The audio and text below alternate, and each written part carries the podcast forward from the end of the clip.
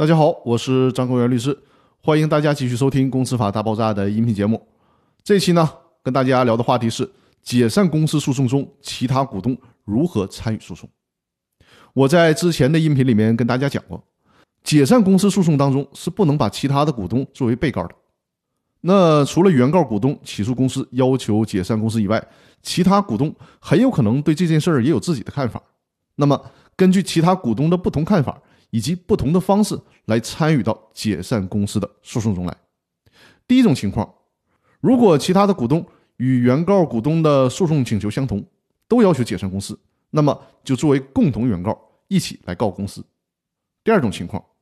如果其他股东有自己独自的想法，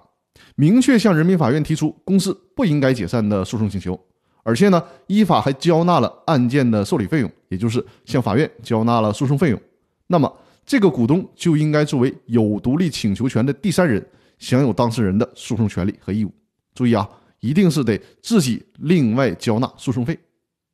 第三种情况，